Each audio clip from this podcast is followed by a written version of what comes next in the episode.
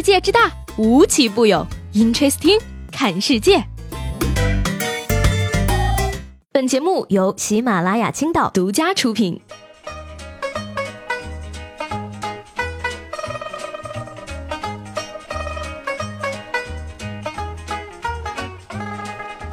Hello，各位好，欢迎收听本期的 Interesting，我是西贝。昨天呢，刚吐槽了青岛天气啊，可是谁能想到呢？这都四月份了，北京竟然下雪了。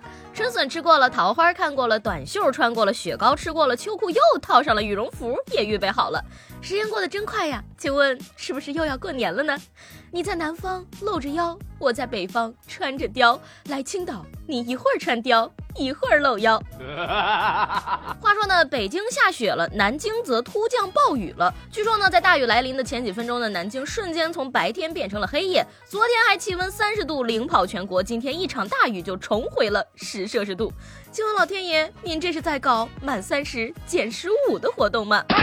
所以说呢，各位啊，不管你身在何处，气温下降，还是赶快把脱了、洗了、晒了、刚刚叠起来的秋裤重新穿回来吧。气温一步三回头，作为练夏一族的人来说呢，就有点不开心了啊。长袖 T 恤、雪糕、空调、西瓜这些美好的东西，什么时候才能来呀？不过呢，对此我倒是没有什么期待。什么练夏一族，还不就是瘦吗？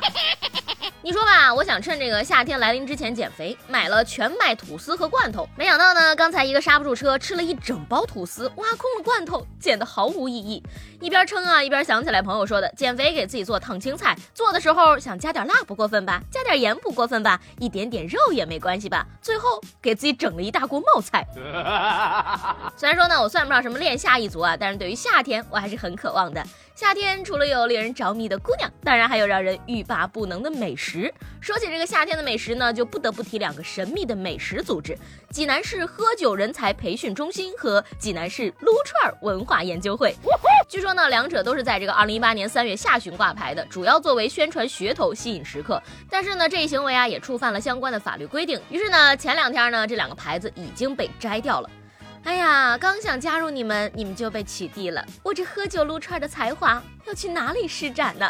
不是我吹啊，朋友们，过去我可是个每天晚上能喝十五杯啤酒的人，直到医生有一天告诉我，为了健康必须减半。于是呢，现在我每天晚上都只喝十四杯半。嗯说到这个啤酒呢，为了迎接炎炎的夏日，日本推出了一款全新的啤酒，叫做龙角散啤酒。嗓子不舒服，要不要先喝两瓶？怎么听着那么像养生怕必备呢？不用想啊，在容易上火的夏天，这款啤酒肯定卖的超好。那个什么时候金嗓子和我们青岛啤酒也可以来合作一下呀？小时候呢，我觉得咖啡是成年人喝的；长大之后啊，我觉得酒才是成年人该喝的。直到现在，我才终于明白了，热水。才是这个年纪该喝的呀。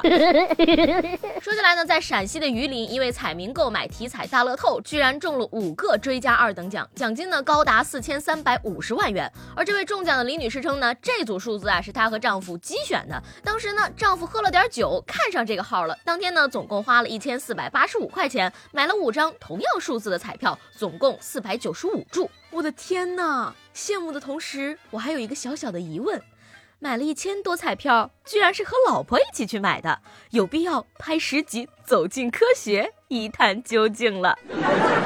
最近呢，在这个吉林长春啊，网络曝光了几名男子两次到水产市场买走大量的鱼、小龙虾和大闸蟹，在长春的西湖以及同心湖放生。那水产市场的摊主说啊，他们大约花了有七八万块钱，并称呢，放生男子说小龙虾给他托梦了，梦见满山遍野的小龙虾需要解救。嘿，呃，我觉得吧，大哥，你这个不应该去水产市场，你应该要去大排档看看呀，那儿的小龙虾才需要你拯救呢，他们死的可惨了，有蒜蓉的，还有麻辣的呢。Amazing！再说了。昨天晚上我也梦见小龙虾了，不过呢，他们跟我说想让我多放点辣椒。